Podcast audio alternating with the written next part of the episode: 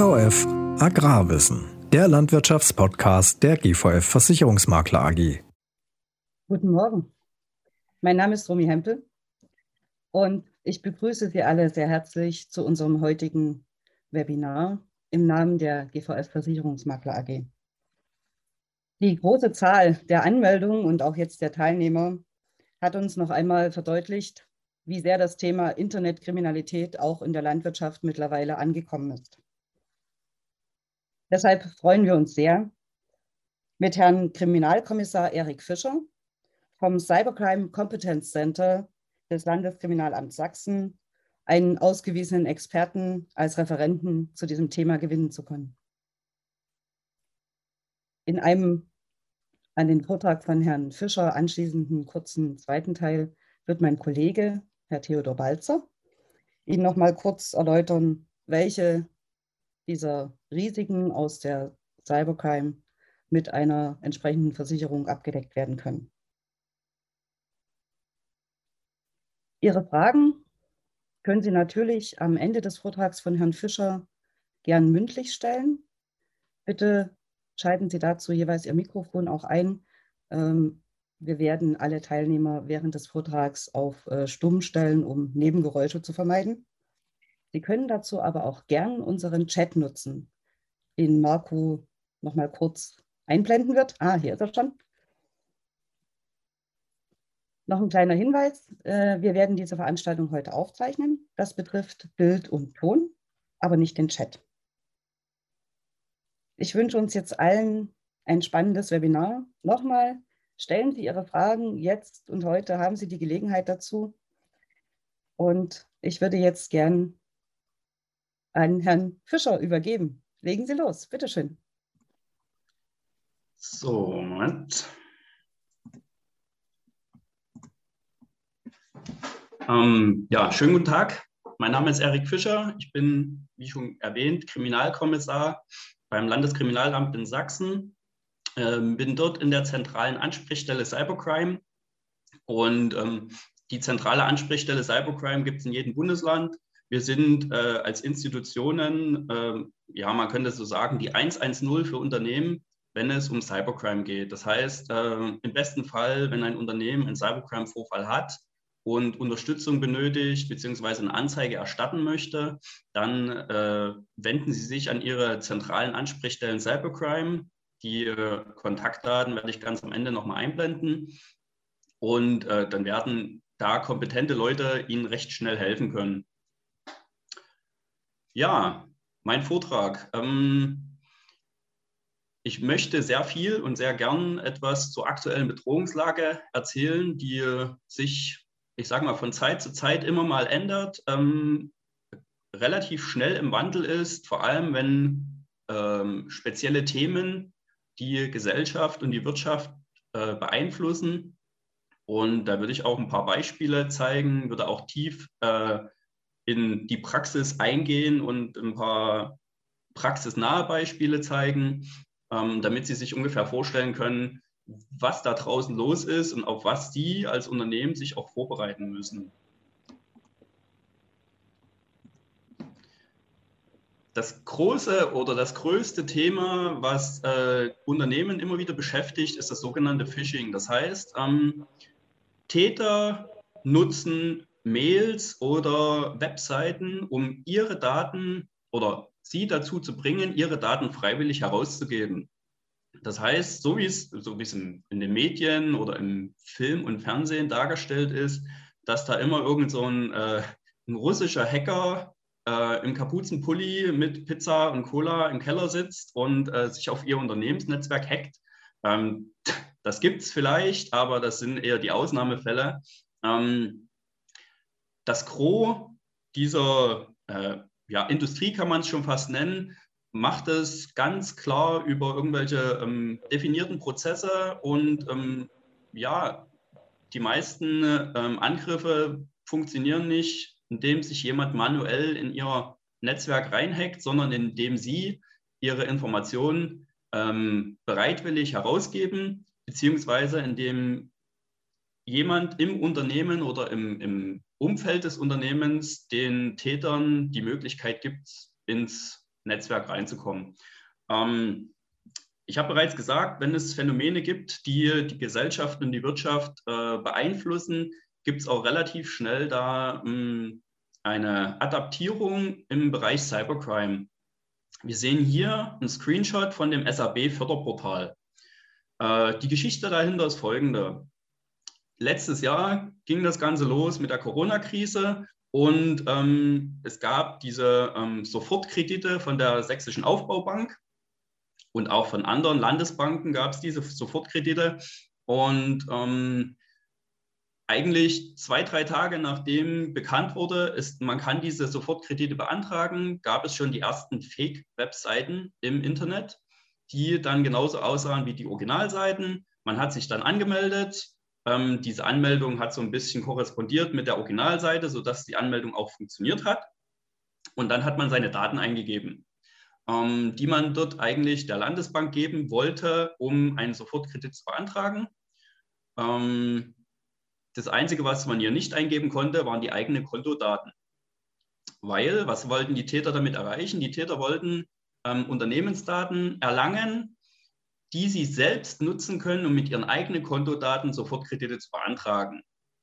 Ähm, hier in Sachsen, bei diesem äh, Beispiel, ist es relativ schnell aufgefallen und es gab keinen einzigen Geschädigten. Das heißt, es gab ein paar äh, Versuchsanmeldungen auf diesem Portal. Es gab aber niemand, der seine Daten in Gänze eingegeben hat und ähm, sozusagen der dann dadurch äh, einen ja, indirekten Schaden äh, erlangt hat, beziehungsweise die Landesbank hat dadurch keinen Schaden erlangt.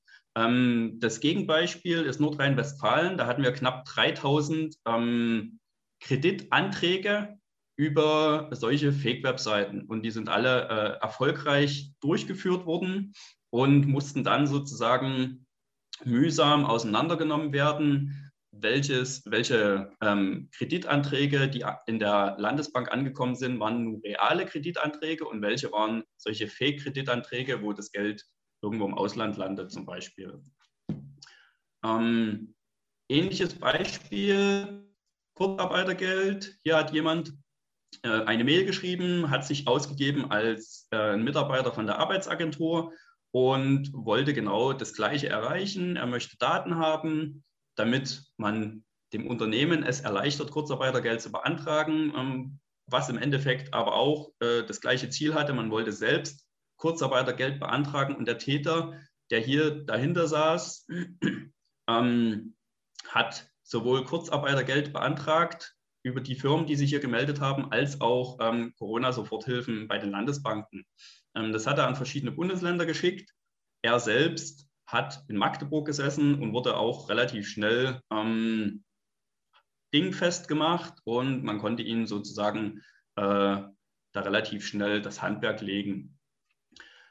Bei solchen Mails muss man halt immer aufpassen. Ähm, jetzt sieht es so aus, als wäre diese äh, Adresse oder diese E-Mail-Adresse, die hier angezeigt wird, kurzarbeitergeld.arbeitsagentur.de, tatsächlich eine E-Mail-Adresse von der Arbeitsagentur, weil die Arbeitsagentur ähm, die Domain arbeitsagentur.de nutzt.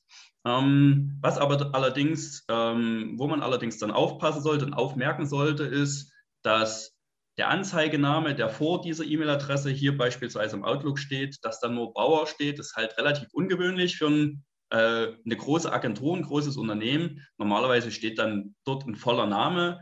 Und ähm, was das Zweite ist, wo man ein bisschen aufmerksam sein sollte, ist, dass plötzlich äh, die Daten nicht auf äh, die vermeintlich Absenderadresse geschickt werden sollen, sondern auf eine andere, arbeitsagentur-service.de. Das sind dann so Punkte, wo man dann bei solchen Mails, wenn man genauer hinschaut, sehen kann, dass das äh, nichts Valides ist, sondern dass da irgendjemand versucht, sie zu betrügen. Ich zeige dann noch ein paar mehr Beispiele. Ähm, es werden mehr und mehr solche Sachen äh, auftauchen, auch jetzt noch. Ähm, ganz am Anfang ging es darum, Sofortkredite, Kurzarbeitergeld. Ähm, später ging es darum, die, äh, den Wunsch nach äh, Impfstoffen beziehungsweise den Wunsch nach äh, Test, den Wunsch nach FFP-Masken oder was auch immer. Also man sieht da, in der Gesellschaft gibt es den Wunsch beispielsweise nach FFP-Masken und plötzlich kommen da Mails raus, ähm, wo drin steht, hier können Sie FFP2-Masken bestellen. Ähm, oder es gibt einen Shop im Internet, äh, der dann exklusiv äh, Masken verkauft zu einem super Preis. Also das sind immer so Sachen, da muss man relativ ähm, schnell bei klarem Verstand versuchen herauszufinden, ist das jetzt ein valides Angebot oder ist es keins. Und das fällt teilweise sehr schwer. Was jetzt auch, ich glaube, mittlerweile hat fast jeder solche SMS bekommen. Ähm, das ist jetzt nichts, was speziell ein Unternehmen betrifft, aber ich sage mal, wenn es ein Unternehmenstelefon ist, was man da nutzt, kann da auch schnell äh, dem Unternehmen ein Schaden entstehen. Und ähm, hier wurden SMS versendet oder man hat SMS bekommen von einer vermeintlichen äh, deutschen Handynummer, die auch real existiert. Und äh, da stand dann drin, Ihr Paket wurde verschickt oder Ihr Paket verspätet sich oder was auch immer. Und klicken Sie bitte hier. Und wenn man da drauf geklickt hat, ähm, sollte man dann eine App herunterladen und ähm, dann ist vermeintlich nichts mehr passiert auf dem Telefon. Und was aber tatsächlich passiert ist im Hintergrund, ähm, diese App hat ähm, dann geschafft oder hat dann von dem Telefon aus SMS an weitere Telefone versendet, an weitere Handynummern versendet und ähm, sozusagen, dass sich das Ganze wie ein Schneeballprinzip verbreitet. Und teilweise ist das dann über irgendwelche Servicenummern gegangen. Das heißt, so eine SMS hat dann nicht in der Flatrate nichts gekostet oder ähm, 9 oder 19 Cent gekostet, sondern 3, 4, 5, 6 Euro. Und wir haben hier in Sachsen einen Geschädigten gehabt, der hat ähm, 1800 Euro Schaden gehabt dadurch auf seiner Telefonrechnung. Ähm, was wir hier auf jeden Fall als erstes ähm, als Tipp geben, Neben der Sensibilisierung, also schauen Sie genau hin, ähm, macht das Sinn, dass mir DHL oder FedEx oder wer auch immer so eine SMS sendet, habe ich meine Telefonnummer überhaupt rausgegeben. Neben dieser Sensibilisierung ähm, ist es auch wichtig, ähm, auch im Privaten bei seinem ähm, Provider so eine, eine, sogenannte Drittanbietersperre einzurichten, dass ähm, man gar keine SMS an solche Servicenummern schicken kann. Auch nicht, also nicht freiwillig und auch nicht unfreiwillig. Das ist so ein, so ein Tipp, den man da auf jeden Fall mitgeben kann, ähm, weil da sind teilweise 1000 SMS versendet worden und das geht dann schnell mal ins Geld. Ein Thema, was ähm, uns eigentlich seit vier Jahren beschäftigt, was es vorher so gar nicht gab und was aber, ich sag mal, eingeschlagen ist wie eine Bombe. Kann ich jetzt mal wirklich so sagen, ähm, ist der sogenannte Phänomen-Scam der Täter äh, nutzt, ich sage mal, so ein bisschen psychologisches Hintergrundwissen, um einem willkürlichen Opfer oder zigtausend willkürlichen Opfern zu suggerieren, ähm, dass er etwas gegen dieses Opfer in der Hand hat und macht es somit vermeintlich erpressbar. In diesem Fall ähm, ist es so, dass angeblich der Täter ähm, den Computer gehackt hat, hat Zugriff auf die Webcam und auf alle anderen Daten auf dem Computer und hat halt gesehen, wie der Nutzer dieses Computers, also der Adressat dieser Mail, ähm, auf Erwachsenenseiten gesurft hat und ähm, sich dabei ähm, selbst befriedigt hat. Und er hat daraus ein Video generiert, was er an seine, also an alle Bekannte schickt. Ähm, wenn man nicht innerhalb kürzester Zeit 336 Euro an eine Bitcoin-Adresse überweist. Ähm, das klingt jetzt erstmal so, ja, ähm, klingt erstmal so, dass man sagt, ja, okay, das ist weit weg von mir. Ähm, ich lasse mich durch sowas nicht erpressen. Ich sehe das als Spam an und ich lösche das. Ähm, Sie glauben gar nicht, wie viele Leute, ohne drüber nachzudenken, ob das ein reales Szenario sein könnte oder nicht, ähm, hier sich erpressbar fühlen und hier tatsächlich entweder die Polizei kontaktieren, weil sie ähm, äh, eine reale Erpressung sehen oder tatsächlich auch dieses Geld überweisen, ohne drüber nachzudenken. Also da was wir da für Telefonate geführt haben, teilweise von Anzeigenerstattern, wo dann nach 30 Minuten Telefonat rausgekommen ist, derjenige hat nicht mal eine Webcam an seinem Computer. Das heißt, er, das, der komplette Inhalt ist gar nicht darstellbar äh, in dieser Person. Aber das ist halt ähm, so ein psychologischer Ansatz, den die Täter nutzen. Ähm, sobald es in Richtung Erpressbarkeit geht, Erpressung geht, man einen gewissen wunden Punkt trifft, ähm, schaltet sich der gesunde Menschenverstand so ein bisschen aus und man, man ist einfach nur noch in der Opferrolle. Also da auch, äh, bei sowas gebe ich immer den Hinweis, wenn Sie solche Mails bekommen, lehnen Sie sich zurück, lesen Sie die mal genau durch, überlegen Sie sich, erstens, habe ich überhaupt eine Webcam an meinem Rechner? Zweitens, äh, mache ich sowas an meinem Rechner? Wenn nicht, dann ist es, dann können Sie das komplett schon ausschließen, dass da irgendwie ähm, Sie da im Speziellen gemeint sind.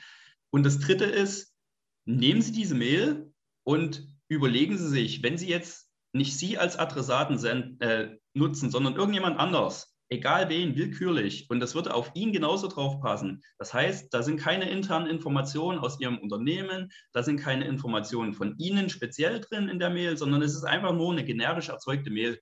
Wenn das der Fall ist, dann können Sie die löschen, dann können Sie die ignorieren und ähm, alles ist gut. Und was ich hier auch immer als ähm, guten Hinweis mitgeben kann, wenn Sie einfach mal die ersten zwei Sätze dieser Mail kopieren und so wie sie sind bei Google eingeben, dann haben Sie so viele Treffer, die darauf äh, hindeuten, dass dieses eine Fake-Mail ist, ähm, dass Sie auch da auf die auf Nummer sicher gehen können. Und ähm, wir haben solche Sachen auch, äh, auch wieder ähm, zum Thema Corona gesehen. Da stand dann halt nicht drin Erwachsenenseiten, sondern da stand dann halt drin, du hast eine Corona-Party gemacht und wir haben gefilmt, wie du mit zehn Leuten im Wohnzimmer Bier getrunken hast oder sowas oder wie du den Abstand nicht gehalten hast oder was auch immer. Also da äh, alles, was man sich so vorstellen kann an Szenarien, nutzen die Täter tatsächlich und hoffen damit, dass irgendjemand ähm, von diesen Hunderttausenden, die da angeschrieben werden, auch wenn es nur 10 Prozent sind, dass irgendjemand drauf reagiert und einfach dieses Geld ähm, gedankenlos bezahlt. Ähm, ein Thema, was nicht jedes Unternehmen äh, gleich treffen kann, aber ähm, wenn es ein Unternehmen trifft, dann relativ schmerzhaft ist, sind die sogenannten Denial of Service Attacken. Das heißt, ähm, der Internetanschluss oder die Webseite oder irgendein anderer Dienst, der von dem Unternehmen, zum Beispiel ein Webshop oder dergleichen, im Internet betrieben wird, äh, wird von einer Vielzahl von Endgeräten aus angegriffen gleichzeitig. Und das führt dazu, dass ähm, der Dienst, sei es der Mail-Server oder was auch immer, seinen äh, Dienst einstellt, weil er mit, den, mit der Vielzahl der Anfragen nicht mehr zurechtkommt und dadurch nicht mehr funktioniert. Ähm, das kann direkt das Unternehmen beeinflussen, indem beispielsweise ein Unternehmen sein komplette, äh, seinen kompletten Gewinn, seinen kompletten Umsatz nur über einen Webshop darstellen kann. Und wenn dieser Webshop dann mal 24, 48 Stunden nicht erreichbar ist, dann ist da schon ein Gewinneinbruch ähm, zu erkennen. Und äh, das kann aber auch dahin gehen, dass zum Beispiel das Unternehmen nicht mehr nach draußen kommunizieren kann. Und ähm, solche Attacken gehen im Normalfall mit Erpressungen auch einher, wo tatsächlich dann der Täter, äh, wie in diesem Beispiel, erstmal eine eine Beispielattacke ausführt, die vielleicht 20, 30 Minuten geht und das Unternehmensnetzwerk erstmal äh, zum Stillstand bringt oder die Kommunikation zum Stillstand bringt, dann schickt er die Mail raus und sagt so, und wenn du nicht innerhalb von sieben Tagen ähm, 10 Bitcoin in diesem Fall bezahlst, dann lege ich dein Netzwerk mal richtig lahm. Und da muss man auch wieder sagen, ähm, es gibt Technologien, dagegen vorzugehen die Technologien sind relativ äh, umfangreich zu äh, implementieren, beziehungsweise teilweise auch relativ teuer. Da muss man halt auch schauen, wie, wie kommuniziere ich beispielsweise mit dem Täter, damit er das unterlässt, beziehungsweise aus welchem Grund bin ich hier Opfer geworden, weil das sind teilweise ähm, gezielte Angriffe, die ähm, von einem Mitbewerber kommen können, die äh, einen politischen oder religiösen Hintergrund haben können. Äh, egal in welcher Hinsicht. Und ähm, das Beispiel ist ähm, beim Kinderkanal wurde eine Sendung, eine Erklärsendung ausgestrahlt, die, ähm, wo es um den Islamismus und den Islam ging. Und äh, auf den sozialen Medien wurden Screenshots aus, diesen, aus dieser Sendung dann, ähm, ich sage mal, ähm, kontextunabhängig, also einfach so reingestellt, ohne zu erklären, was der Zusammenhang ist. Und daraufhin gab es diverse Gruppierungen, die dem Kinderkanal unterstellt haben, beziehungsweise dem MDR unterstellt haben, dass ähm, dieser islamophob ist, also islamfeindlich. Und daraufhin gab es diverse Erpressungen gegen die Webseite des Kinderkanals.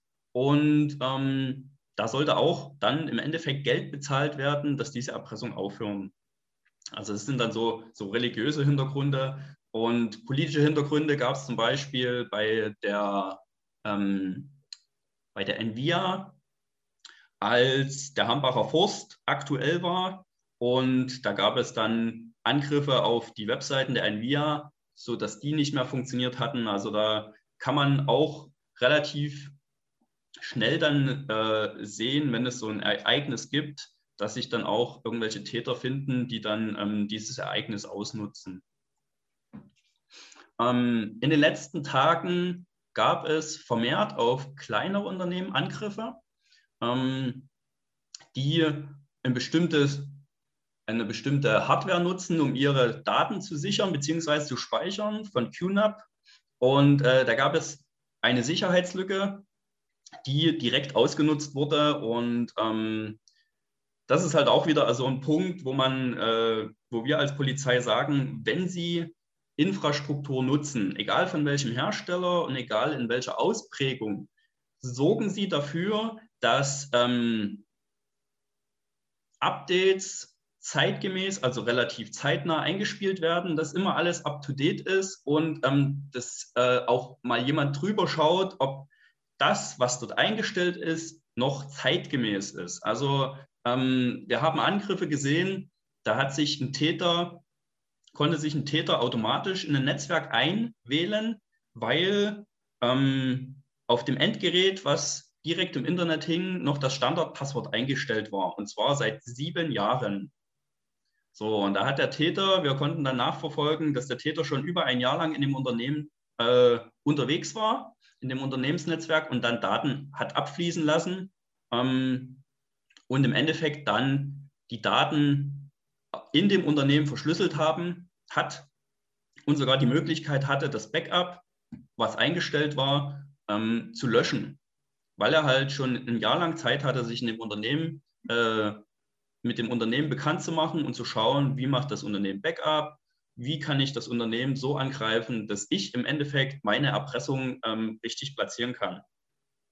Und das ist der, äh, der Hauptansatz bei diesen Verschlüsselungstrojanern, von denen man auch sehr oft hört, dass äh, der Täter verschlüsselt Daten von Unternehmen, um diese zu erpressen. So, ähm, verschlüsselt heißt, die Daten sind für Sie dann nicht mehr zugreifbar. Und nur wenn ähm, der Täter Ihnen die Möglichkeit gibt, also ein Stück Software oder ein Verschlüsselungs-, äh, Entschlüsselungs, ähm, gibt, haben Sie die Möglichkeit, die Daten wieder zurückzuholen. Das ist so erstmal der Grundgedanke der Geschichte. Ähm, wie macht der Täter das? Der macht das auch ganz einfach und zwar, indem Sie ihm die Tür öffnen. Ich habe hier ein Beispiel. Ähm, da ging es darum, ein Unternehmen hat auf diversen Webseiten, monster.de, Stepstone, Arbeitsagentur, ähm, Stellengesuche veröffentlicht. Und auf diese Stellengesuche kamen Mails, die tatsächlich auch ähm, das, das Stellengesuch referenziert haben. Ähm, da war dann noch ein Bild von einer jungen Dame drin und dann war ein Anhang dran. Und wenn man den Anhang geöffnet hat und ausgeführt hat, dann äh, hatte man dann plötzlich ein verschlüsseltes System und konnte auf seine Daten nicht mehr zugreifen. Auch hier ist es wieder so, dass der Täter sich eine, einen psychologischen Ansatz ähm, zunutze macht. Sie als Unternehmen wollen eine Stelle besetzen, veröffentlicht das im Internet und er mit seinem Automatismus sucht diese Veröffentlichungen ab und ähm, reagiert darauf. Das heißt, die Mail, die Sie hier von dem Täter bekommen, auf die warten Sie vermeintlich. Und ähm, die ist mittlerweile sind die Mails auch vom Inhalt, vom Text her so gut gestaltet, dass Sie da gar nicht mehr sehen, ist das jetzt eine Fake-Mail oder ist es was äh, Reales? Ähm, ja, genau. Und Sie wollen sozusagen diesen Anhang anklicken. Ähm, auch hier gibt es wieder diverse äh, Hinweise, die ich Ihnen geben kann. Wenn jemand beispielsweise von außerhalb Ihnen ein Dokument schicken möchte. Und da ist, äh, Sie nutzen beispielsweise Word im Unternehmen. Es gibt da verschiedene ähm, Dateiformate und bis 2013 wurde das Dateiformat .doc genutzt und ab 2013 wurde das Dateiformat dann geändert in docx. Ähm, der Unterschied ist folgender. In der Doc-Datei kann ich Schadcode verstecken, der sich dann ausführt, wenn Sie sozusagen ähm, es zulassen. Also wenn Sie die Datei öffnen und es sind bestimmte Einstellungen in Ihrem Word vorgenommen, dann kann sich der Schadcode im Hintergrund ausführen und Sie äh, sorgen dafür sozusagen, dass ähm, Ihr System verschlüsselt oder angegriffen wird. In einem DocX, also in einer DocX-Datei, ist es nicht mehr möglich. Da ist es einfach so, ähm, dass da kein ähm, zusätzlicher Code mehr mit drin sein kann. Das sieht man schon an der Dateiendung. Ähm, ab 2013, wenn man Code mit in einer Word-Datei ähm, transportieren möchte, dann äh, braucht man eine docm-Datei. So, und das ist so ein, so ein Punkt, wo Sie relativ schnell auch äh, ein bisschen mehr Sicherheit in, in Ihr Unternehmen reinbringen können, äh, indem Sie einfach sagen, eine Richtlinie einführen, Doc-Dateien werden von mir nicht mehr akzeptiert und nicht mehr geöffnet. Ähm, ich öffne beispielsweise nur noch PDF-Dateien und klicke daraus keine Links an oder ich öffne nur noch DocX-Dateien. Und das muss man dann auch nach draußen kommunizieren und ähm, sodass äh, man da ein bisschen durch einen ganz einfachen Prozess, ohne viel Geld auszugeben, einen Punkt mehr in seiner Sicherheit drin hat. Ähm, auch hier gab es wieder äh, Sachen, die äh, auf Corona gezielt haben. Und hier ist eine ganz interessante Mail. Ein äh, Mann hat an, eine, an ein Institut ein, eine Mail geschrieben äh, mit speziellem Inhalt und bekommt jetzt nicht von diesem Institut, von, sondern von einer ganz anderen E-Mail-Adresse, und zwar holidayland.de. Das ist ein Reisebüro, ich glaube in Rheinland-Pfalz ähm, bekommt er eine Antwort auf seine Mail, die er an das Institut in Dresden geschickt hat. Und äh, da steht dann halt drin, ja, überprüfe es für mich oder was auch immer. Der Text ist erstmal egal, aber prinzipiell ähm, soll der Text jetzt darauf hinführen, dass man einen Link anklickt oder die Datei, die angehangen ist, öffnet. Ähm, wie gesagt, das Interessante hier daran ist, es ist eine direkte Mail-Kommunikation zu erkennen. Das heißt, der Täter, wenn er jetzt, ach, der das Opfer, wenn es jetzt nicht aufmerksam ist, ähm, denkt, das ist eine valide Mail und möchte hier tatsächlich diesen Anhang öffnen. Wenn man allerdings dann genauer hinschaut und zum Beispiel schaut, äh, Holidayland ist nicht die E-Mail-Adresse, wo ich das hingeschickt habe und das macht doch keinen Sinn, dass die mir das zurückschicken.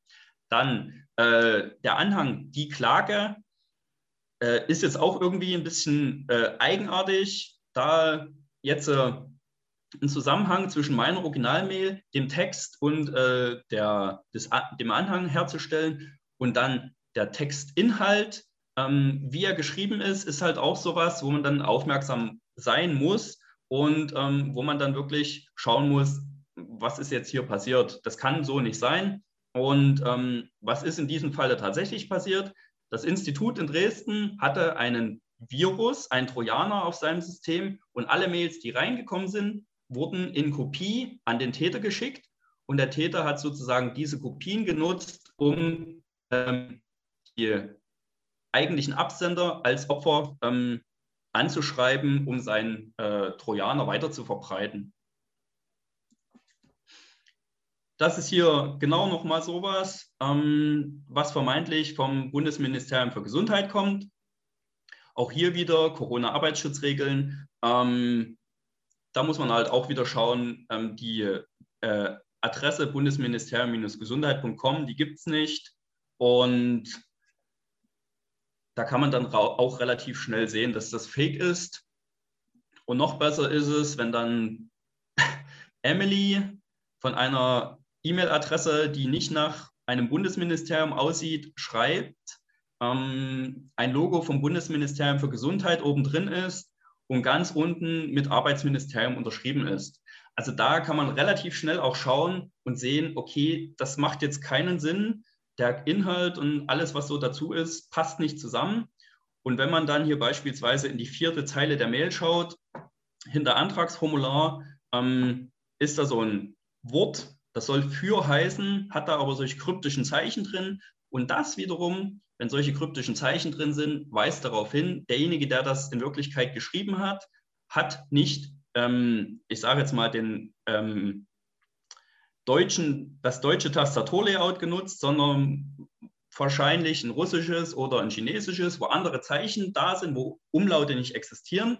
Und da werden dann solche Platzhalter gesetzt. Und auch da kann man dann relativ schnell sehen, ähm, dass da das keine ähm, valide Mail ist, sondern dass das eigentlich eine Fake-Mail ist, weil man kann davon ausgehen, dass ein deutsches Ministerium auch äh, mit deutschen Tastaturlayout schreibt. Und ähm, wenn man ganz unten in das Bild schaut, sieht man halt hier Krankschreibung.doc. Also hier ist genau die Schwachstelle, die ich vorhin äh, genannt habe. Jemand schickt eine Doc-Datei und in dieser Doc-Datei ist Chartcode enthalten, den man dann ausführt, sobald man sie öffnet und äh, bestimmte Einstellungen in seinem, Doc, äh, in seinem Wirt vorgenommen hat. Da die Täter, ähm, also die, Gruppierungen, die hinter diesen Verschlüsselungstrojanern stehen, äh, mitbekommen haben, dass immer mehr Unternehmen ein funktionierendes Backup haben.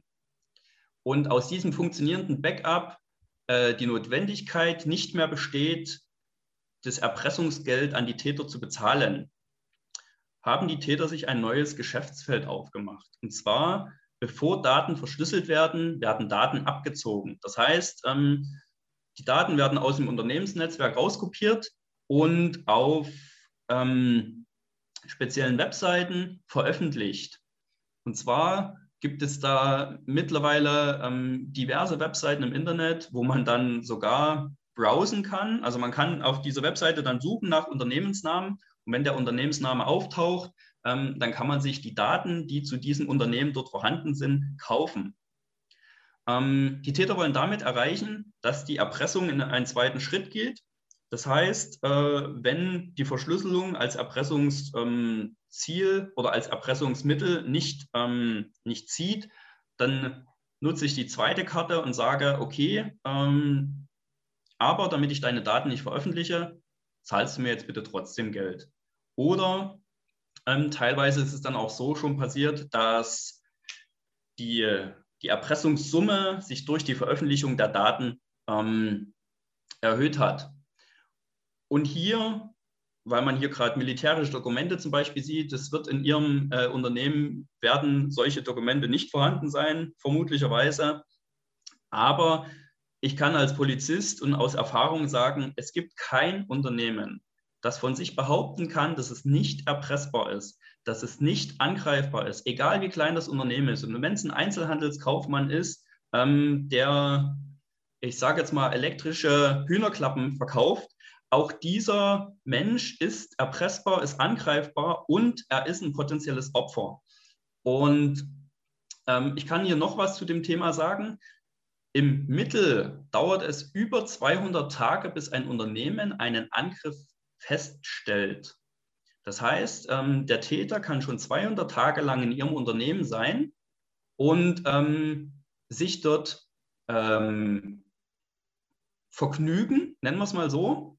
Und äh, bevor Sie es überhaupt mitbekommen, das heißt, bevor der, die Dateien verschlüsselt sind oder bevor irgendwann mal vielleicht der Antivirenscanner feststellt, okay, da ist eine Software äh, unterwegs, die macht etwas, was sie eigentlich nicht machen darf, ähm, bis zu 200 Tage, also im Mittel 200 Tage. Also wir haben schon äh, einen Fall gehabt, da waren, das, äh, da waren die ersten ähm, Begehungsversuche 400 Tage zurückliegend.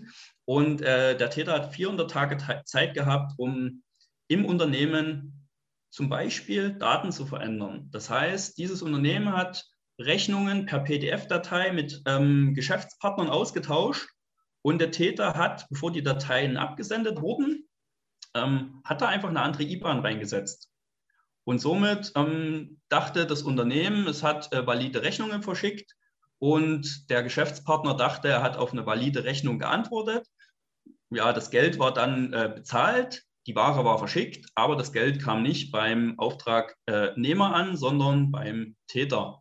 Und das sind auch wieder so, so Punkte, wo man sagen muss, ähm, wenn ich sowas mache, dann, also wenn ich jetzt beispielsweise PDF-Dateien als Rechnung versende, dann mache ich mich halt wieder angreifbar, weil ich digitale Dokumente ähm, raussende, ohne zu schauen, ähm, sind die Daten integer bis zum Adressaten. Ähm, und es gibt dann immer irgendwelche Möglichkeiten, sich da dazwischen zu schalten und diese Daten zu verändern, sodass ähm, das Geld beispielsweise umgeleitet wird. Mein Fazit zu dem ganzen Thema oder unser Fazit zu dem ganzen Thema. Es gibt sehr viele phänomenbasierte Angriffe. Ähm, die Täterindustrie, also man kann es wirklich einen Wirtschaftszweig mittlerweile nennen, ähm, beschäftigt sich sehr professionell mit psychologischen Aspekten von Angriffen, mit psychologischen Aspekten von Opfern. Und ähm, das führt dazu, dass es Spezialisten da draußen gibt, die wirklich ähm, immer in den wunden Punkt eines Opfers treffen können und ähm, die auch wirklich ähm, viel Zeit und Kraft da rein investieren, diesen wunden Punkt so wund zu machen, dass die Betroffenheit so hoch ist, dass das Opfer gar nicht drüber nachdenkt ähm, und so, sondern einfach reagiert. Ähm, man hat auch gerade in der Corona-Zeit jetzt eine situationsbedingte Verlagerung der Angriffsvektoren gesehen. Also sehr hochtrabender Satz. Ähm, das kann man ganz einfach beschreiben. Es wurde im Mai letzten Jahres gab es eine Erhebung, eine statistische Erhebung, dass etwa 25 Prozent der deutschen Arbeitnehmer im Homeoffice arbeiten. Ähm, man hat relativ schnell aus dem Bundesgebiet und auch weltweit so äh, von Angriffsszenarien gehört, die direkt darauf abzielen, das Opfer sitzt im Homeoffice und es braucht irgendeine Möglichkeit, um sich in das Unternehmensnetzwerk zu verbinden. Und was wir halt gesehen haben, ist, ähm, viele Unternehmen hatten vor Corona gar nicht die Möglichkeit, dass jemand äh, von irgendeinem anderen Punkt, ich sage jetzt mal der Erde aus, äh, im Unternehmensnetzwerk arbeitet und mussten diese äh, Möglichkeit relativ schnell schaffen. Ähm, es sind dabei sehr unsaubere Lösungen oder nennen wir es nicht Lösungen, sondern Ansätze entstanden. Und diese unsauberen Ansätze konnte man relativ schnell dann, äh, wenn man ein bisschen Zeit und ein bisschen Hirnschmalz investiert hat, herausfinden und äh, auch ausnutzen. Das heißt, das Unternehmen hat sich dadurch angreifbar gemacht, dass es auf eine Situation reagiert hat ähm, und hat dadurch sich bedingt selbst geschädigt. Also was wir sagen wollen ist, ähm, wenn es Sachen gibt, auf die sie reagieren müssen, dann ist trotzdem, muss immer der Prozess gewahrt werden. Das heißt, man muss standardisierte Prozesse nutzen, beispielsweise damit Mitarbeiter von zu Hause aus ins Unternehmen äh, funken können und nicht einfach, wie es teilweise äh, der Fall war, dass man ähm, den Server nach außen hin komplett veröffentlicht hat und äh, prinzipiell jeder, der irgendwie die Möglichkeit hatte, ein Passwort und ein Login zu nutzen, sich in das Unternehmennetzwerk ähm, reinschalten konnte. Ähm, es ist, und das bleibt auch so, die Sensibilisierung sowohl von Ihnen als auch von Ihren Mitarbeitern ist wichtiger denn je.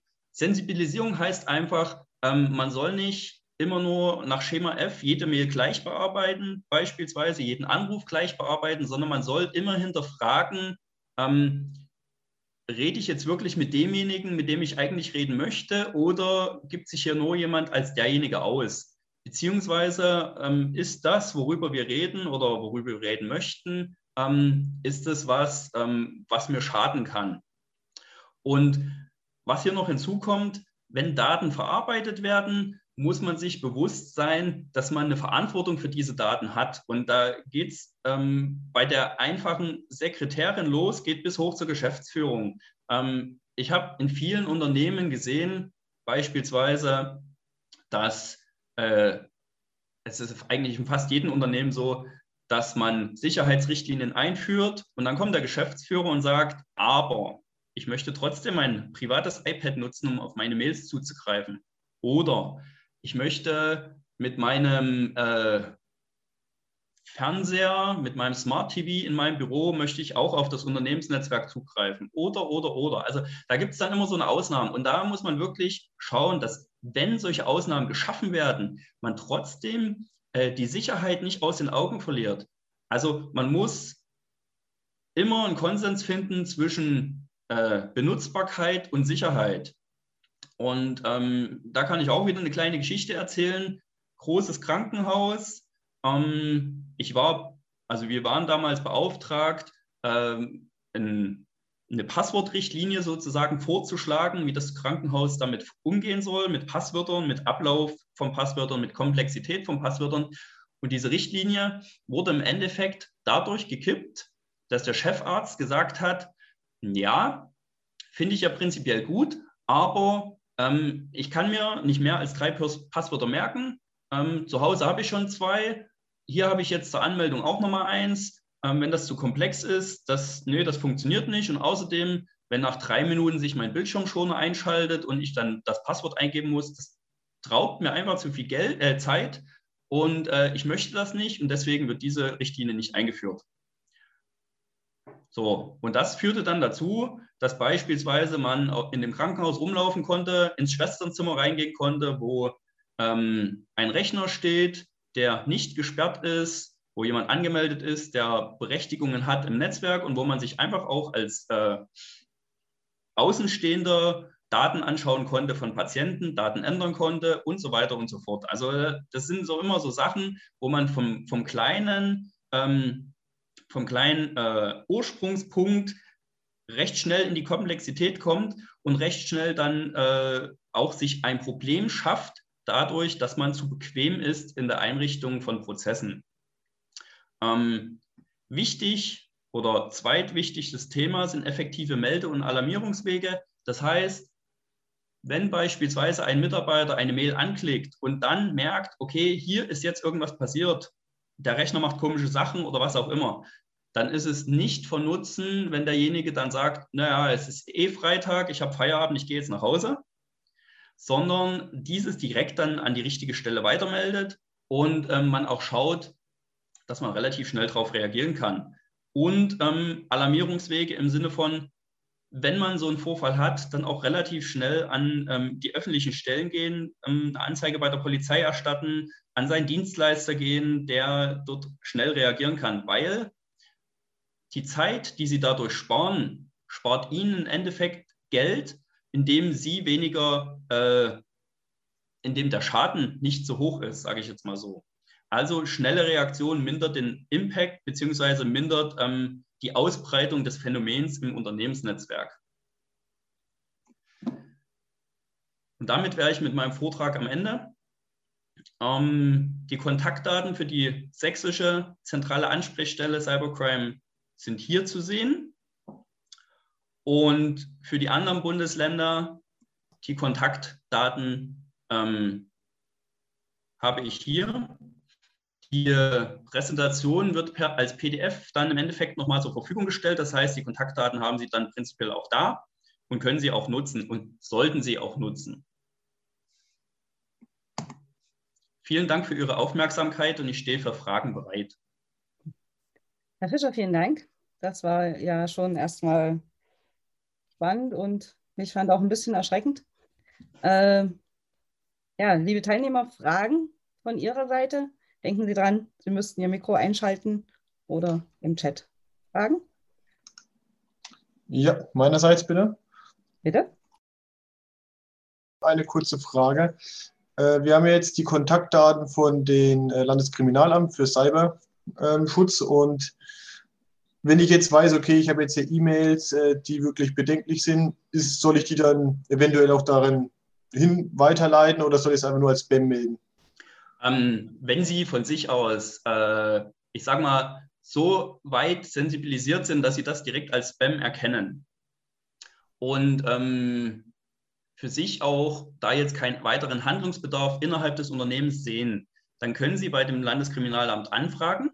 Also es kostet jetzt auch nichts, dort einfach mal anzurufen, zu sagen, passen Sie auf, ich habe hier eine Mail, ähm, die sieht für mich jetzt ein bisschen eigenartig aus. Ähm, wollen Sie die, sich angucken? Kennen Sie das Phänomen? Und dann wird Ihnen der Sachbearbeiter, der am anderen Ende ist, wird dann schon sagen, okay, das ist, das kennen wir schon. Äh, wir haben dazu jetzt 500.000 Anzeigen jetzt mal übertrieben. Ähm, wir brauchen Ihre spezielle Mail jetzt nicht mehr. Oder ähm, okay, das ist was Neues, es ist interessant für uns, schicken Sie uns das mal weiter. Also was, was Sie nicht machen müssen und auch nicht äh, machen sollen, ist jede Spam-Mail, die Sie bekommen, einfach an uns weiterleiten, weil prinzipiell, wenn wir sowas bekommen und im Vorfeld nicht die Frage gestellt wird, äh, muss ich da jetzt reagieren, muss ich nicht reagieren, können Sie mir mal sagen, was ist, dann muss man als Polizei immer davon ausgehen, dass Sie eine Anzeige erstatten wollen. Das heißt, mit jeder Mail, die Sie weiterleiten, ähm, müssten wir eine Anzeige schreiben und Sie dann ähm, als Zeuge vernehmen zu dieser Anzeige. Das kann man umgehen, indem man sozusagen einfach mal den Hörer in die Hand nimmt und sagt, okay, ich habe folgendes Phänomen, ich weiß jetzt nicht, was das ist, ähm, muss ich da was machen oder kann ich das einfach löschen? So, und da kann man dann auch einfach, äh, ich sage jetzt mal, auf Arbeitsebene auch mal ähm, ein Problem lösen, was man, was man so bekommt. Ja, denn die Beispiele, die Sie genannt haben mit den Masken, äh, Schnelltests und äh, auch den Paketen, das ist mir geläufig. Also das hat man hier im Unternehmen auch schon alles gehabt. Ne? Okay. Gut, danke. Okay. Und weitere Fragen?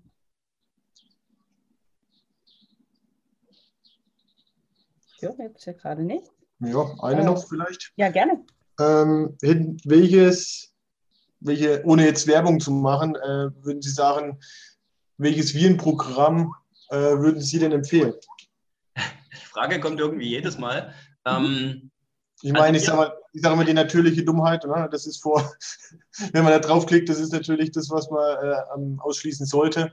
Äh, aber es gibt ja immer doch noch ein bisschen Rückhalt. Ne? Ja, also prinzipiell ähm, müssen wir als Polizei, da dürfen wir nicht in den Wettbewerb eingreifen. Deswegen werde ich jetzt auch keine äh, Namen im Speziellen nennen. Was ich Ihnen sagen kann, ist Folgendes. Ähm, es macht einen Unterschied, ob Sie einen Virenscanner haben, ähm, der wirklich nur Viren scannt, oder ob Sie ein, ein Antiviren- oder ein, ein Malware, Anti-Malware-Produkt haben, was äh, verschiedene Technologien in sich beinhaltet. Also beispielsweise einen automatischen Mail-Scan, einen Live-Scan, ähm, einen Heuristik-Scan. Heutzutage heißt es ähm, künstliche Intelligenz.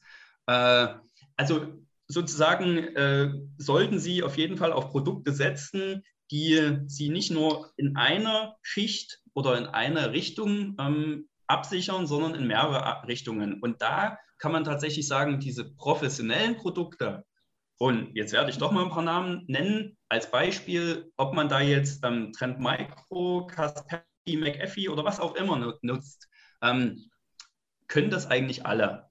Die kochen alle nur mit Wasser und auch wenn die ähm, Technologien bei jedem Hersteller anders heißen, im Grundansatz sind sie fast überall gleich. Und man muss halt schauen und man muss sich vor allem auch beraten lassen, was für das eigene Unternehmen die bessere Lösung ist, äh, die umfänglichste Lösung, damit man wirklich äh, sich an vielen Stellen absichern kann. Hat das Ihre Frage soweit beantwortet? ja, war nochmal halt Versuch. Äh, ein was kann ich noch dazu sagen. Ähm, ich habe damals 2001, 2002 habe ich mit meiner Ausbildung angefangen, also damals noch als Informatiker. Ähm, und damals war es so, dass mir meine Lehrausbilder und alle, die mit denen ich damals so geredet habe, immer so gesagt haben, okay, 95 ähm, Prozent der Sicherheit in einem Unternehmen, der Cybersicherheit oder der Informationssicherheit in einem Unternehmen, kann man mit Software und Hardware garantieren. Äh, wenn man heutzutage äh, da mit jemandem spricht bzw. sieht, dann ist man noch bei 40 Prozent, vielleicht 50 Prozent, je nachdem, wie viel Geld man ausgibt, was man mit, mit äh, Technologie sozusagen an Sicherheit in seinem Unternehmen erreichen kann. Und der Rest ist alles Faktor Mensch. Das heißt, das sind Prozesse, das sind ähm, Sensibilisierungsmaßnahmen und ähm, das sind so, so Aufmerksamkeiten, die, ähm, oder Aufmerksamkeiten nicht, sondern äh, aufmerksame Mitarbeiter, nennen wir es so. Und das ist so, so ein Punkt, äh, den muss man auf jeden Fall mitgeben, weil ähm, viele Unternehmen sagen, ich habe doch jetzt 10.000 Euro für meine Software ausgegeben, ich muss doch sicher sein. Ja, aber wenn das rundherum nicht passt, wenn man beispielsweise keine Passwortrichtlinie hat oder wenn man ein Backup auf eine USB-Festplatte speichert, welche immer am Server angeschlossen ist, ähm, dann hat man da keine Sicherheit drin. Man hat zwar vermeintlich äh, etwas getan, aber der Prozess ist nicht bis zum Ende gedacht und ähm, die, die, man schafft sich dadurch sozusagen Schwachstellen in seinem äh, Ablauf, in seinem Unternehmen, die äh, man eigentlich nicht haben müsste und wo man dann aber eigentlich auch nicht Geld für ausgeben müsste, um das zu tun, sondern ähm, nur ein bisschen ähm, bis zu Ende denken, bis zum Ende denken, genau. Ich habe jetzt hier noch eine Frage in Chat bekommen. Ähm, wie sieht es mit der Windows-Sicherheitssoftware aus? Ähm, ich denke mal, also keine, keine zusätzlichen Programme.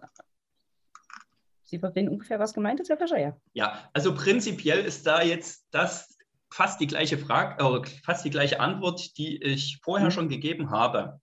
Ähm, mit einer Ausnahme.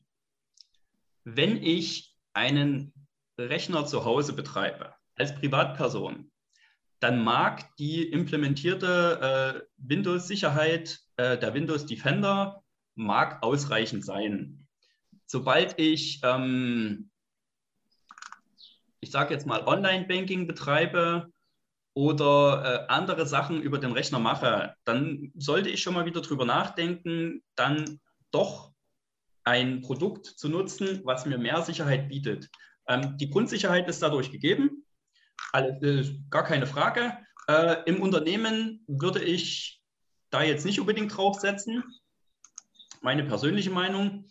Ähm, da würde ich tatsächlich, wie ich gerade schon sagte, schauen, dass ich Produkte einsetze, die mich mehr schützen, also in mehr, äh, in weiterer Ausprägung. Mhm. Genau. Okay. Ähm, von mir jetzt noch eine Frage, äh, ganz kurz.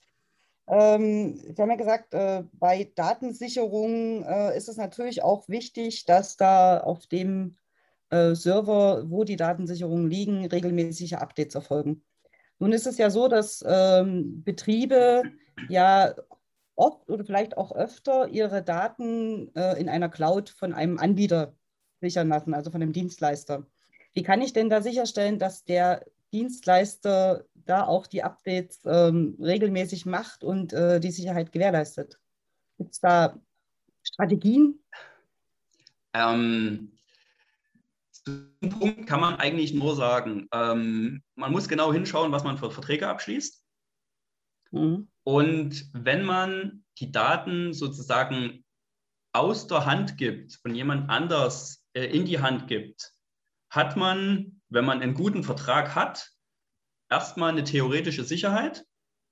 Wenn dann, wie Anfang des Jahres äh, in Frankreich passiert, das Rechenzentrum des, äh, des Cloud-Betreibers abbrennt und derjenige keine ähm, Zusatzsicherung hat, kann man dann zwar auf Zivilweg klagen und kann dann Geld bekommen, aber die Daten sind weg. Ähm, das heißt, man hat jetzt so prinzipiell keine Möglichkeit, äh, zu überprüfen, ob der, der Anbieter ähm, der, der Lösung, die man nutzt, ob der tatsächlich alles das, was er in seinem Vertrag reingeschrieben hat, auch zu 100 Prozent einhält oder ob er sich dort Grauzonen gesucht hat, mit denen er ähm, zwar auf dem Papier alles einhält, aber in Wirklichkeit ähm, da ganz anders aufgestellt ist. Also an der Stelle ähm, wäre ich da immer relativ äh, vorsichtig, auch heutzutage noch. Und ähm, gerade im Bereich Datensicherung äh, bin ich auch immer noch der Meinung, dass man auf, äh, dass man da zweigleisig fahren sollte. Zum einen äh, eine Sicherung, die man, äh, ich sage mal, in seinem Unternehmen hat, sei es auf beispielsweise einer externen USB-Festplatte, die man vom Server abzieht nach der Sicherung, oder sei es immer noch auf irgendwelchen Bändern oder dergleichen.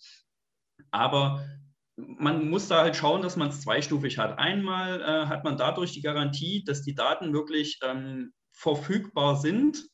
Äh, und zum anderen hat man dadurch auch, äh, ich sag mal, äh, die, die Garantie, wenn eine dieser Lösungen wegbricht, dass man sozusagen nochmal einen Fallschirm hat, äh, einen zweiten, der einen dann auffangen kann. Mhm. Ähm, noch kurz dazu, gibt es irgendwo ähm, eine Liste oder Bewertung, äh, dass man äh, seriöse Dienstleister in diesem Bereich von den weniger seriösen unterscheiden kann? Es wird sowas entwickelt vom mhm. Bundesamt für Sicherheit in, der Informationstechnik. Ähm, da soll es dann tatsächlich so ein Gütesiegel geben. Ähm, soweit ich weiß, ist es aber noch nicht äh, komplett verabschiedet, beziehungsweise gibt es da auch noch keine Liste. Ähm, es ist halt, es ist ein schwieriges Thema ähm, und ich habe da nicht wirklich eine Lösung dazu. Wir erwarten ja auch keine Wunder von Ihnen, Herr Fischer.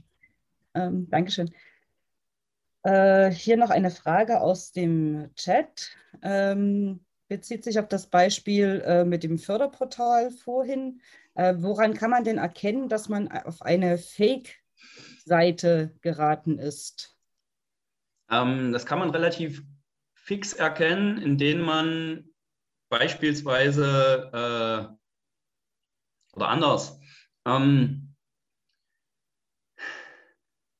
man schaut, wo das Original, also wenn man jetzt zum Beispiel die Sächsische Aufbaubank nimmt. Die Sächsische Aufbaubank hat äh, eine Webpräsenz über eine bestimmte Domain, also über einen bestimmten Namen. Und wenn man auf diesen Namen drauf geht und von dort aus sich zu dem Antragsformular ähm, vorarbeitet, dann ist man auf jeden Fall auf der sicheren Seite. Äh, ein Beispiel aus dem Privaten ist, äh, wenn man jetzt irgendwelche Phishing-Mails von Amazon oder dergleichen bekommt, wo drin steht, Ihr Amazon-Konto ist gesperrt oder ähm, von PayPal, ihr, Ihre Zahlung konnte nicht ähm, ausgeführt werden, bitte klicken Sie hier. Wenn man dort drauf geht, ähm, dann und man hat vorher nicht verifiziert, ob das eine äh, valide Mail ist, dann kommt man möglicherweise auf so eine, so eine Fake-Webseite. Und die kann dann äh, beispielsweise aussehen wie PayPro, aber äh, wenn dann in der Adressleiste plus ein Buchstabe geändert wird, zum Beispiel das L kein L mehr ist, sondern I, ähm, dann sehen Sie das nicht gleich. Und dann geben Sie erstmal Ihre Daten ein. Was ich da immer, was ich oder worauf ich hinaus will, ist, wenn Sie äh, auf solche Seiten wollen, dann gehen Sie immer den direkten Weg. Das heißt nicht äh, über irgendwelche Einladungen, über irgendwelche Links, über irgendwelche Mails, sondern suchen Sie sich den offiziellen Weg zu diesem Antragsformular und ähm, schauen Sie sich auch an oben die, die Adresse, ob da jetzt, äh, ich sag mal, äh, irgend, also wenn Sie jetzt zum Beispiel ein Antragsformular von einer deutschen Bank haben wollen, ob da eine DE-Adresse ist, ist ja schon mal der erste Hinweis, oder ob da äh, eine TO oder IN, also ganz hinten das, ähm, ob das drin steht. Daran sieht man schon mal relativ schnell, ob da das valide ist. Aber eine hundertprozentige Lösung zu diesem Problem kann man ihnen nicht geben. Also das ist, ähm, da muss man einfach äh, ja, ein bisschen sensibel an die Sache rangehen und wirklich schauen, dass ich, wenn ich zur SAP möchte, von der SAP ausgehe und nicht ähm, von irgendwelchen anderen Seiten aus. Ja, ich glaube, das ist auch der, der, der, der wichtigste Tipp. Also wirklich dann immer erst auf die Seite, auf die Ursprungsseite äh, zu gehen und, und nicht aus, äh, aus E-Mails oder und so weiter den Links dann entsprechend folgen. Mhm. Hier noch eine Frage aus dem Chat. Wie kann ich herausbekommen, ob mein Netzwerk bereits gehackt wurde? und sich vielleicht jemand schon längere Zeit darin aufhält? Das ist eine gute Frage und darauf gibt es keine einfache Antwort. Ähm, prinzipiell, indem man regelmäßig Sicherheitschecks ähm, durchführt. Ein bestes Beispiel äh, ist dieser, ähm, diese Schwachstelle von dem Microsoft Exchange Server, die in den letzten Wochen und Monaten in den Medien war.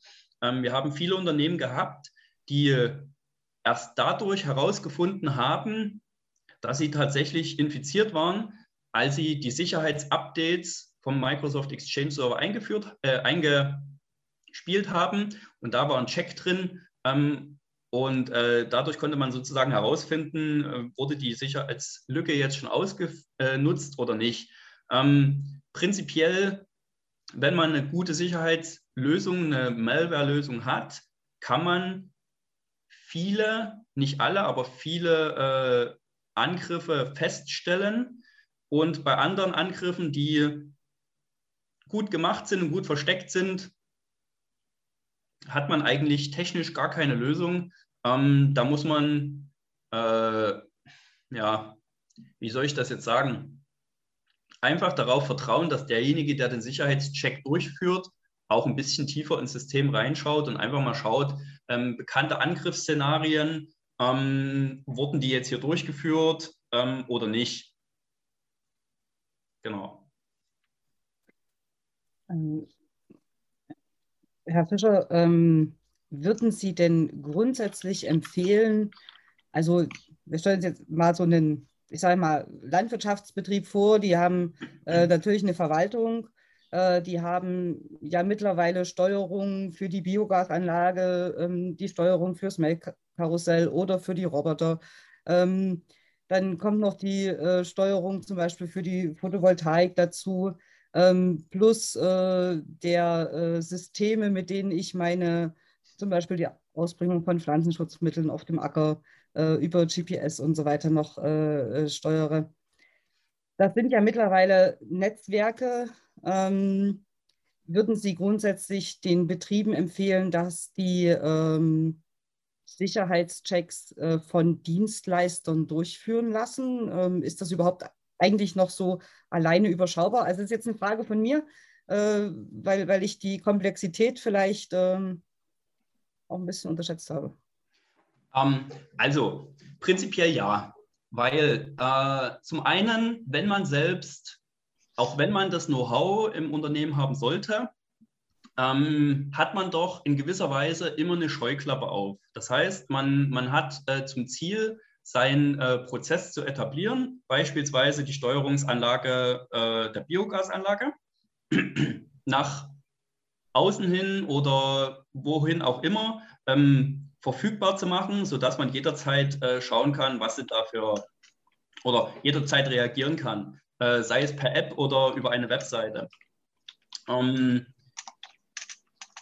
man hat sozusagen da seine, seine, seine Scheuklappen auf und wenn man dann einen Dienstleister hinzuholt, der das Ganze einfach mal überprüft aus seiner Sicht oder aus externer Sicht, dann hat man zumindest noch mal eine Schicht Sicherheit mehr, die dann garantiert, dass ich es entweder richtig gemacht habe oder mir aufzeigt, dass ich es halt nicht richtig gemacht habe. Und ich sage mal so, wenn Sie mir eine halbe Stunde bis eine Stunde Zeit geben würden, ich könnte Ihnen unter Garantie irgendwo in Deutschland irgendeine Melkanlage zeigen, auf die ich vom Internet aus zugreifen kann und äh, wo ich die Parameter einstellen kann. Ähm, da gibt es diverse Beispiele und es gibt mittlerweile ähm, spezialisierte Suchseiten ähm, im Internet, wo ich direkt dann auch äh, solche offenen äh, Steuerungsanlagen finden kann und auf diese zugreifen kann auch direkt. Und das ist ein Thema, ähm, wo ich sagen muss, wir sind voll in der Digitalisierung drin, äh, auch in den Landwirtschaftsbetrieben. Aber wir müssen halt auch aufpassen, dass der, der, die Geschwindigkeit, in, mit der ich in die Digitalisierung reingehe, meine Sicherheit nicht komplett aufhebt. Also man muss halt wirklich schauen, muss ich wirklich von zu Hause vom Sofa aus meine Melkanlage oder meine ähm, ähm, meine Biogasanlage steuern können mit meiner äh, Android-App? Oder ist es eigentlich nur notwendig, das aus dem Unternehmensnetzwerk heraus zu tun? Das ist schon mal so ein Punkt. Beziehungsweise, wenn ich es dann wirklich zu Hause mache, muss es dann auch äh, jeder andere oder muss es dann so sein, dass es auch jeder andere prinzipiell machen könnte? oder mache ich das über einen verschlüsselten VPN-Zugang zum Beispiel? Mhm. Ja, dazu passend gleich noch eine Frage.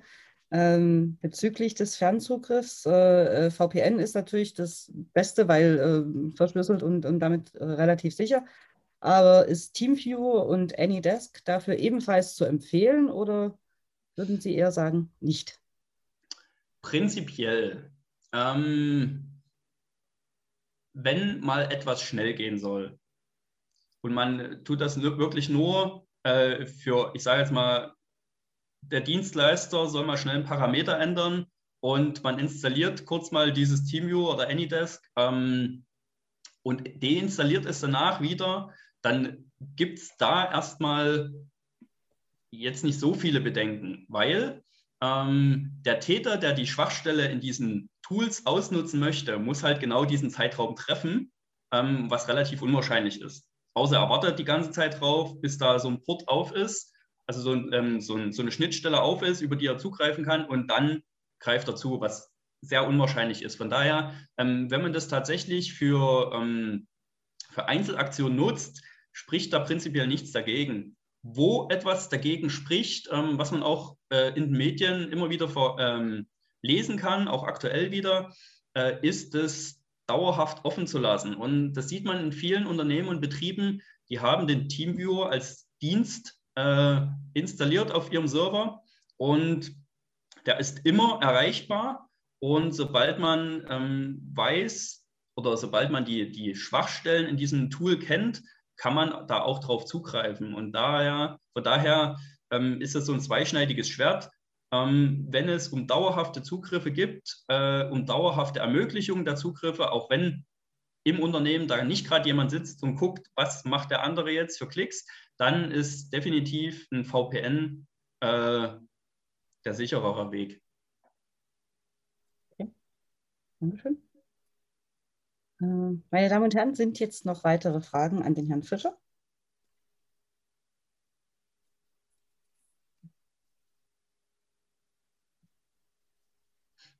Das scheint momentan nicht der Fall zu sein.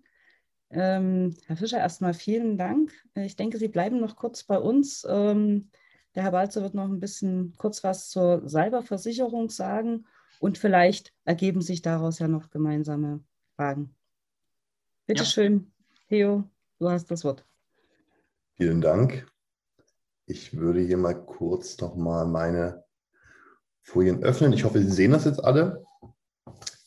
Ja, ähm, Herr Fischer, vielen Dank von meiner Seite. Ähm, jetzt haben Sie schon ganz, ganz viel äh, vorweggegriffen, ganz, ganz viel nochmal erklärt. Das ähm, macht einige Punkte, die bei mir jetzt kommen sollten, obsolet. Ähm, das heißt, da gehe ich dann gegebenenfalls schneller drüber. Vielleicht nochmal kurz zu meiner Person.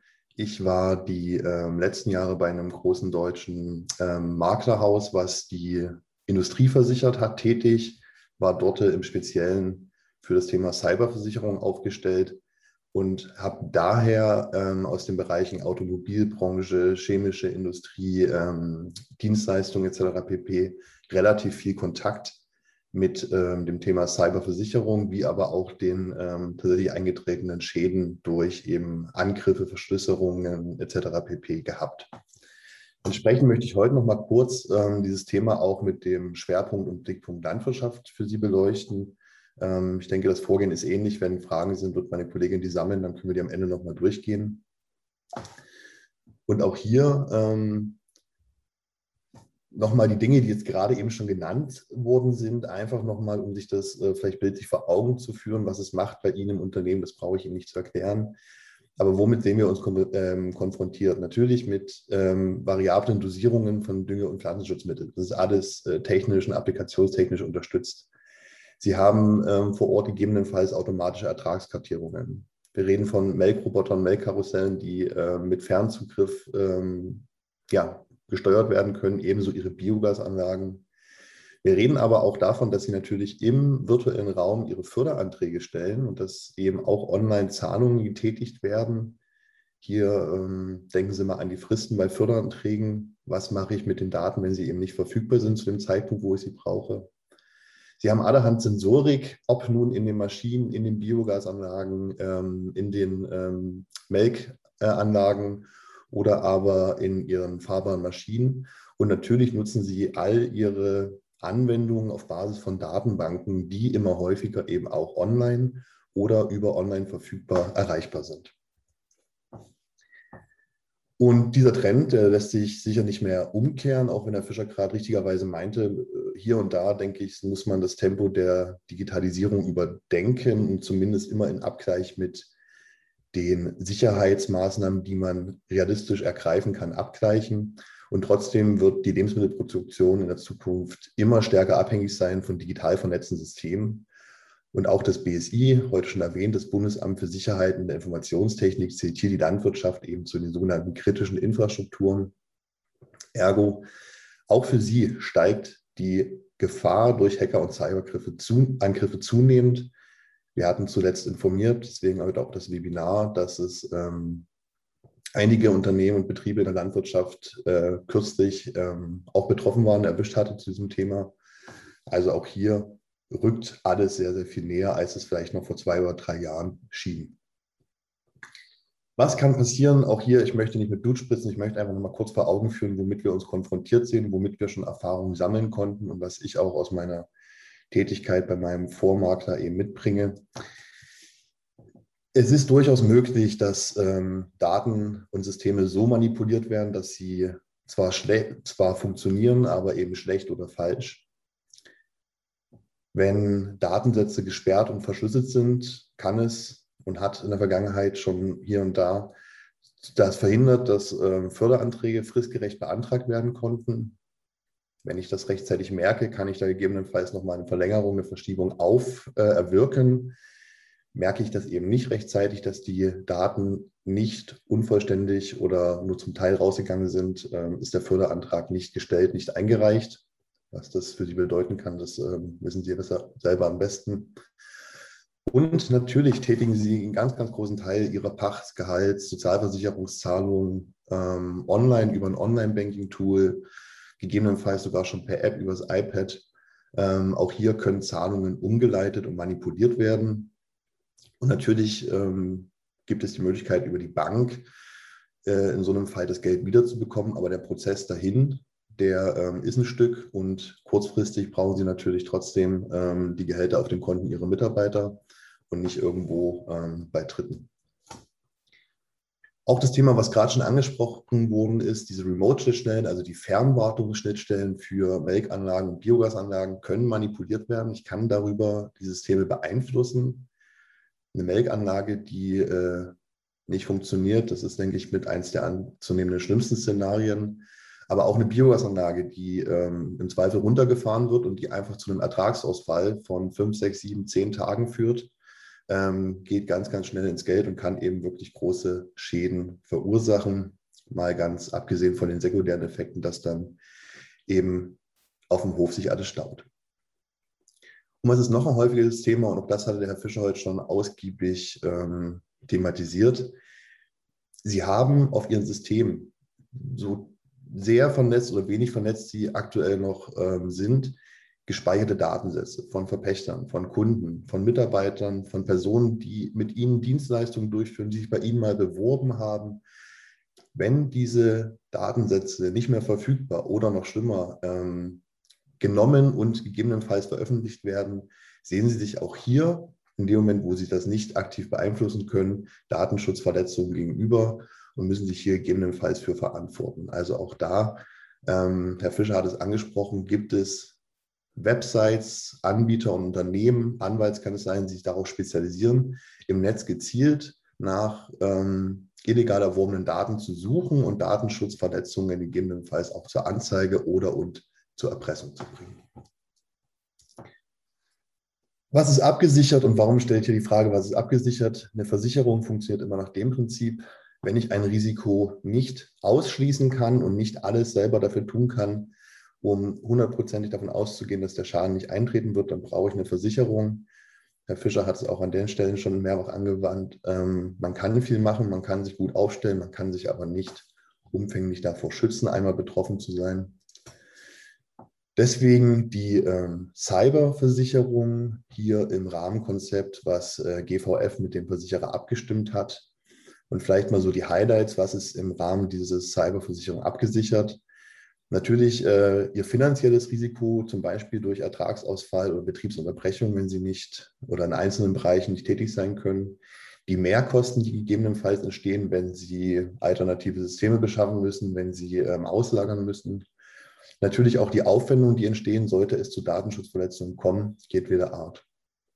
Sie erhalten im zweiten Schritt eine professionelle Unterstützung im Krisenfall. Ähm, also auch hier wird daran gearbeitet mit entsprechenden Expertinnen und Experten, dass ähm, die Krise möglichst schnell bewältigt werden kann, dass ihre IT möglichst zeitnah wieder zur Verfügung steht und dass gerade auch der Reputationsschaden gemindert wird. Das ist, ähm, wenn es dann einmal passiert ist, ein wichtiger Punkt, um einfach auch das Vertrauen der Kunden, der Kollegen, der ähm, anderen Marktteilnehmer weiterhin gewährleisten zu können. Ein dritter wichtiger Punkt, der abgesichert ist, sind die Haftpflichtansprüche, also Ansprüche Dritter. Und hier, wie bei jeder guten Haftpflicht, natürlich zunächst einmal die Abwehr unberechtigter Ansprüche, also das Szenario, dass jemand kommt und sagt, du hast meine Daten nicht richtig geschützt, sie wurden im Internet veröffentlicht, ich möchte von dir ähm, Betrag XY, dass sie hier ähm, eine professionelle Unterstützung haben, die solche unberechtigten Ansprüche gegebenenfalls abwehrt oder aber, so sie berechtigt sind, ausgleicht. Und vielleicht nochmal ein Überblick, was die GVF Cyberversicherung für Sie tun kann. Sie ist für Sie ein umfangreicher finanzieller Schutz gegen IT- und Cyberrisiken. Wir haben die speziell für die Bedürfnisse in landwirtschaftlichen Betrieben zugeschnitten. Das heißt, sie haben ähm, sehr geringe organisatorischen und technischen Anforderungen, die gestellt werden, um überhaupt in die Möglichkeit zu kommen, sich dagegen abzusichern. Vielleicht hier mal ein kurzer Exkurs in meine ähm, formalige Tätigkeit. Wie gesagt, ich war ähm, in der Industrie vor allen Dingen für die Themen Fahrzeug- und chemische Industrie zuständig. Dort haben ähm, die organisatorischen und technischen Anforderungen so gelegen, dass teilweise separate Räume und äh, Gebäudekomplexe errichtet werden mussten, um überhaupt die Anforderungen, an die ein Versicherer an eine Versicherbarkeit gestellt hat, gewährleisten zu können. Das ist hier deutlich reduziert, noch muss man sagen, aber im Moment deutlich reduziert. Wir haben eine stark vereinfachte Beantragung ähm, eben im Rahmen unseres GVL-Spezialkonzeptes. Das heißt, ähm, die einzelnen Bausteine und Bausteine und Kostenpositionen sind bei uns mit vereinbart und müssen nicht separat beantragt und gegebenenfalls genehmigt werden. Und vielleicht nochmal ein wichtiger letzter Punkt. Wir können uns sicherlich viel austauschen, was mache ich ähm, in welchem Szenario. Aber auch hier hatte das der Herr Fischer schon ausgiebig angedeutet. Und 60 Prozent der Sicherheit geht auf den Faktor Mensch. Den menschlichen Faktor kann ich nicht ausschließen, aber ich kann die Kolleginnen und Kollegen, die Mitarbeiter möglichst fit machen. Und hier bieten wir im Rahmen der ähm, Cyberversicherung kostenfreie Awareness-Schulungen. Da geht es genau darum, worauf muss ich achten, wenn ich mich im digitalen Raum bewege? Was können potenzielle Hinweise für mich sein? Wo muss ich wie reagieren? Und welche Schritte leite ich ein, wenn ich ein mulmiges Gefühl habe oder irgendeine Anwendung anders funktioniert und aussieht, als ich das üblicherweise kenne. Diese kostenfreien Schulungen können Sie allen Ihren Mitarbeitern zur Verfügung stellen ähm, und dadurch einen ganz, ganz großen Hebel stellen, um eben diese, diesen Faktor Mensch ähm, zumindest ein Stück weit besser eingrenzen zu können. Genau. An der Stelle noch meine Kontaktdaten, wenn Sie dazu Fragen haben. Ähm, Nochmal ein kurzer Hinweis. Ähm, die Cyberschäden, die wir verzeichnen in der Landwirtschaft, nehmen zu. Im Moment sind die organisatorischen Anforderungen noch gering. Im Moment ist auch das Prämienniveau im Vergleich zu dem, was ich aus der klassischen Industrie abseits der Landwirtschaft kenne, wirklich ähm, sehr, sehr, sehr günstig, sehr gering. Wir wissen nicht, wie das hier in einem halben oder dreiviertel Jahr aussieht, wenn die Anzahl der Schäden und auch die Größe der Schäden weiter zunimmt. Herr Fischer hatte auch das angedeutet, die letzte größere, äh, letzte größere Schadenmeldungswelle durch diese Microsoft Exchange-Geschichten ähm, ist auch in der Landwirtschaft angekommen und wird hier perspektivisch sicher zu Veränderungen führen. Deswegen, ich hoffe, ich konnte Ihnen an der Stelle einen Überblick geben, was wir tun können, wenn wir uns nicht mehr schützen können und ähm, ja, für Fragen gerne jederzeit. Ja, Theo, vielen Dank äh, dafür. Ähm, sind jetzt bei den Teilnehmern noch äh, Fragen, dann bitte immer gerne her damit.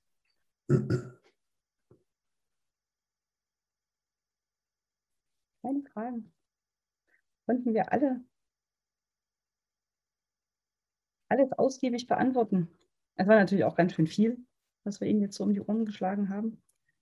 Ähm, Ansonsten, ich meine, Sie haben ja die Einladung heute von äh, uns auch bekommen. Wenn da nochmal irgendwas ist, können Sie sich ja gerne an die Stelle, wo die Einladung herkommt, einfach nochmal wenden. Ähm, ich denke, wenn es da Klärungsbedarf gibt, dann kriegen wir das auch gut im Team gelöst. Also wir können sich natürlich auch wie gewohnt an Ihren Kundenbetreuer im Außen- und im Innendienst wenden oder an Ihren SIM-Betreuer. Und äh, wir klären das natürlich dann auch. Ansonsten bekommen Sie als Teilnehmer ähm, natürlich noch ein paar Unterlagen von uns äh, zugeschickt, sprich die Präsentation von Herrn äh, Fischer und auch die von Herrn Balzer. Ähm, wir müssen sehen, ob wir Ihnen jetzt allen das, die, die Videoaufzeichnung zusenden sollen oder ähm, ob Sie die alle gerne nochmal hätten. Ich denke wahrscheinlich schon. Und wie gesagt, wenn dann noch äh, Fragen sind, immer gerne an die GVF schicken. Wir helfen Ihnen wie gewohnt gerne weiter. Dann würde ich mich äh, nochmal sehr herzlich bei Herrn Fischer bedanken, bei Herrn Walzer und natürlich bei Ihnen als Teilnehmer. Ich hoffe, es hat Ihnen ein bisschen Erkenntnisgewinn gebracht und nicht nur neue Sorgenfalten auf die Stirn getrieben. Ähm, aber Sie wissen ja auch, wir helfen Ihnen gern bei all Ihren Sorgen weiter. Ich wünsche Ihnen noch einen wunderschönen Tag. Auf Wiedersehen.